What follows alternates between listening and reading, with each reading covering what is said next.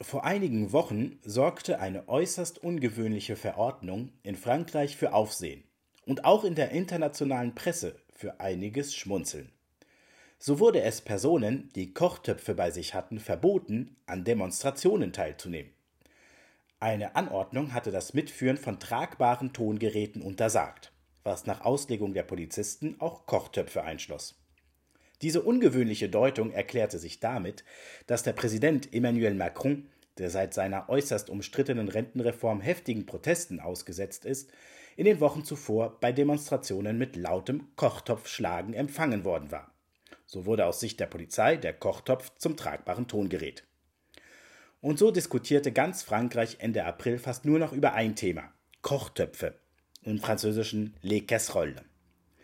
Der Innenminister erklärte, wenig glaubwürdig, die Beamten hätten die Verordnung missverstanden. Natürlich seien Kochutensilien nie verboten gewesen.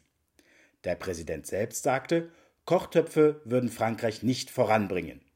Worauf der französische Hersteller von Kochtöpfen, Christelle, humorvoll twitterte, in dem Unternehmen stelle man Kochtöpfe her, die Frankreich sehr wohl voranbringen.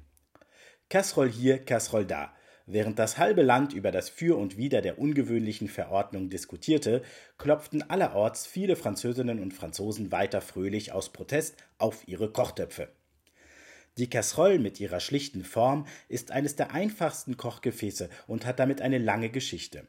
Und wie es bei so alten Begriffen nicht ungewöhnlich ist, kann man die Wortherkunft der Casserole auch nicht mehr ganz eindeutig nachvollziehen. Verbindungen scheint es zu vielen Wörtern zu geben, die Gefäße und Löffel bezeichnen, sowohl im Altfranzösischen als auch im Lateinischen und sogar Griechischen. Ebenfalls schon seit langer Zeit wird die Kasserolle auch immer wieder zweckentfremdet, um damit Krach zu machen. So gibt es schon aus dem Mittelalter Berichte von Volksfesten, bei denen Kochtöpfe oder ähnliche Gegenstände genutzt wurden, um Lärm zu erzeugen. Spätestens im 19. Jahrhundert wurden sie auch ganz bewusst als Protestform eingesetzt.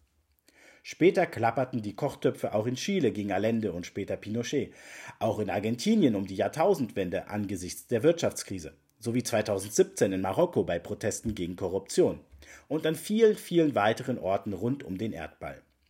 Der Schweizer Journalist Guillaume Carrel nannte den Kochtopf 2019 sogar scherzhaft eine globale Massenprotestwaffe. Was in Frankreich die Casserole im politischen Kontext noch etwas besonderer macht, ist, dass sie noch eine zweite, übertragene Bedeutung hat. Denn wenn ein Politiker oder eine Politikerin in Skandalen und Affären verwickelt ist, dann sagt man im Französischen Il traîne des casseroles, er zieht Kochtöpfe hinter sich her. Diese weitere Bedeutung der Casserole stammt von einem zweifelhaften Scherz, den Kinder in früheren Zeiten ausübten. Dabei wurde einem Hund ein Kochtopf an den Schwanz gebunden. Der arme Vierbeiner versuchte erwartungsgemäß den Gegenstand loszuwerden, wodurch dieser laut schepperte, was das Tier natürlich zusätzlich in Panik versetzte. Im übertragenen Sinn ziehen also skandalbeladene Personen ebenfalls einen Kochtopf hinter sich her, der unangenehm lärmt und verunsichert. Da französische Regierungsmitglieder auch immer wieder in Affären und verwickelt waren oder sind, bekommt der Streit um die Kochtöpfe noch eine zusätzliche Note.